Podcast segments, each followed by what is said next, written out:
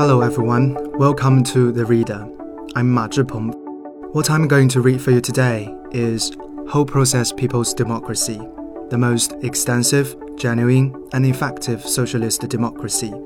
This is part of the speech by General Secretary Xi Jinping at the Central Conference on the Work of People's Congresses on October 13, 2021. Democracy is a shared human value and ideal that has always been cherished by the CPC and the Chinese people. To translate the concepts and values of democracy into effective institutions and concrete actions, we need to adopt appropriate systems, mechanisms, ways, and means.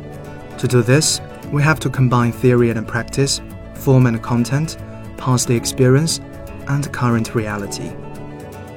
As I have said, the best way to evaluate whether a country's political system is democratic and effective is to observe whether the succession of its leaders is orderly and law based, whether the people can manage state and social affairs and economic and cultural undertakings in accordance with the law, whether the public can express their needs through open channels, whether all sectors of society can effectively participate in the country's political affairs whether the country's decision making can be conducted in a rational and democratic manner, whether people in all sectors can enter the state leadership and administrative systems by way of fair competition, whether the governing party can lead state affairs in accordance with the constitution and the law, and whether the exercise of power is subject to effective checks and oversight. Democracy is not an ornament to be put on display, but an instrument for addressing the issues that concern the people. Whether a country is democratic depends on whether its people are truly the masters of the country, and whether the people have the right to vote, and more importantly, the right to participate extensively in governance of the country. It depends on what promises they are given during elections, and more importantly, how many of these promises are delivered after elections. It depends on what kind of political procedures and rules are set through state systems and laws, and more importantly, whether these systems and laws are truly enforced.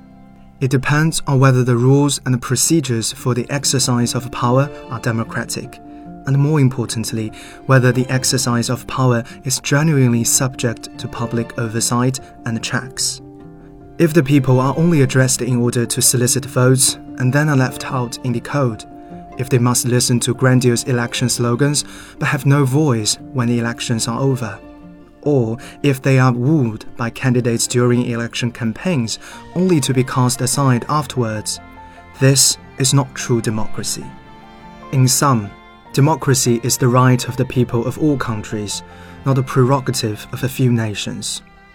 Whether a country is democratic should be judged by its own people, not by a handful of meddlesome outsiders. In the international community, whether a country is democratic should be judged by community consensus, not by a few self appointed judges. There is no uniform or single model of democracy. It comes in many forms. It is undemocratic in itself to measure the world's diverse political systems against a single criterion, or to view the colorful political civilizations of humanity from a single perspective. The Communist Party of China has always upheld people's democracy and has always adhered to the following basic ideas. First, people's democracy is the lifeblood of socialism.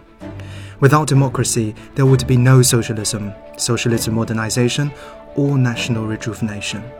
Second, the running of the country by the people is the essence and heart of socialist democracy.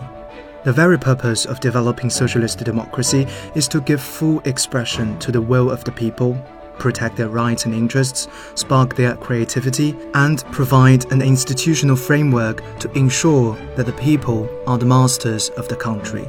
Third, the Chinese socialist path of political development is the right path, as it conforms to China's national conditions and secures the position of the people as masters of the country. It is the logical outcome of history, theory, and practice based on the strenuous efforts of the Chinese people since the 1840s. It is a requisite for maintaining the very nature of our party and fulfilling its fundamental mission. Fourth, China's socialist democracy takes two important forms. One, the people exercise rights by means of elections and voting.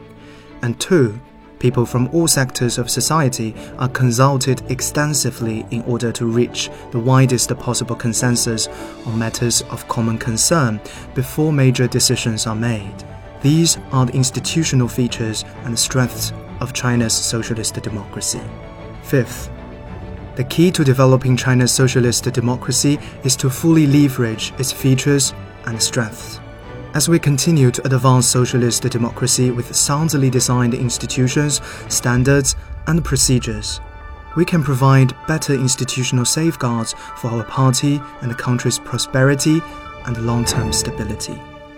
Deng Xiaoping once said, The democracy in capitalist societies is bourgeois democracy. In fact, it is the democracy of monopoly capitalists it is no more than a system of multi party elections, separation of judicial, executive, and legislative powers, and a bicameral legislature.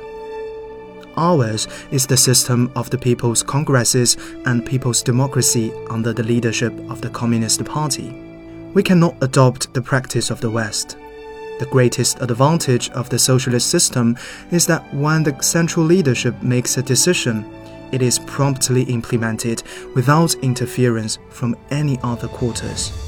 Since its 18th National Congress in 2012, our party has advanced the whole process people's democracy as a key concept on the basis of a profound understanding of the rules governing the development of democracy. Whole process people's democracy in China is a complete system with supporting mechanisms and procedures and fully fledged civil participation. China's state system is the system under the People's Democratic Dictatorship, led by the working class and based on the alliance of workers and farmers. Its system of state power is the system of people's congresses, and its basic political systems include the system of multi party cooperation and political consultation under the leadership of the CPC the system of regional ethnic autonomy, and the system of community level self governance. Building on these systems, China has consolidated and developed the broadest possible patriotic united front.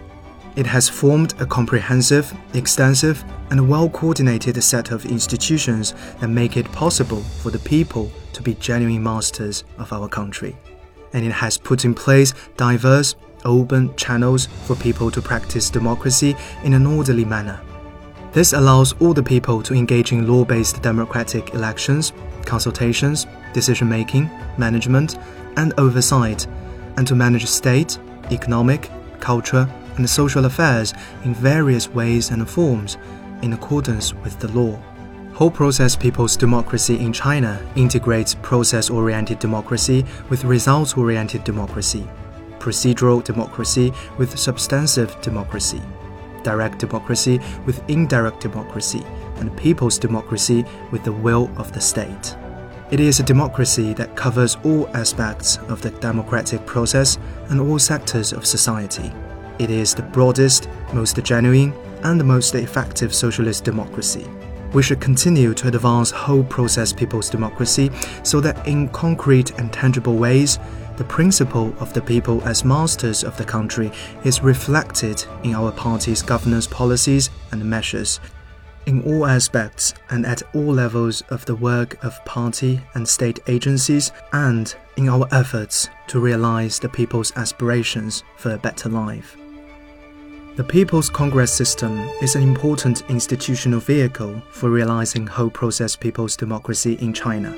Under CPC leadership, we should continue to expand orderly political participation by the people, strengthen legal protection for human rights, and ensure that the people enjoy extensive rights and freedoms as prescribed by law.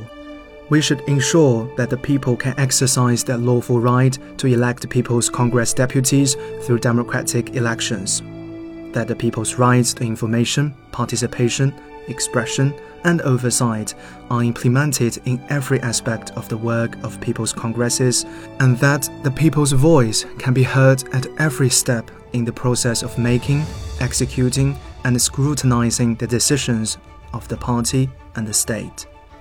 We should improve the outreach platforms and vehicles of people's congresses through which the general public can express opinions. We should refine working mechanisms for soliciting public comments and collecting ideas from the people. And we should advance consultation through people's congresses and consultation on legislative issues in an effort to protect the fundamental interests of the people by taking into account all aspects of social conditions and public sentiment. We should reinforce our study and public promotion of Chinese socialist democracy and the People's Congress system, elucidate the features and strengths of China's political system, and share our story of democracy. Upholding and improving the People's Congress system is the common responsibility of the whole of the party and society.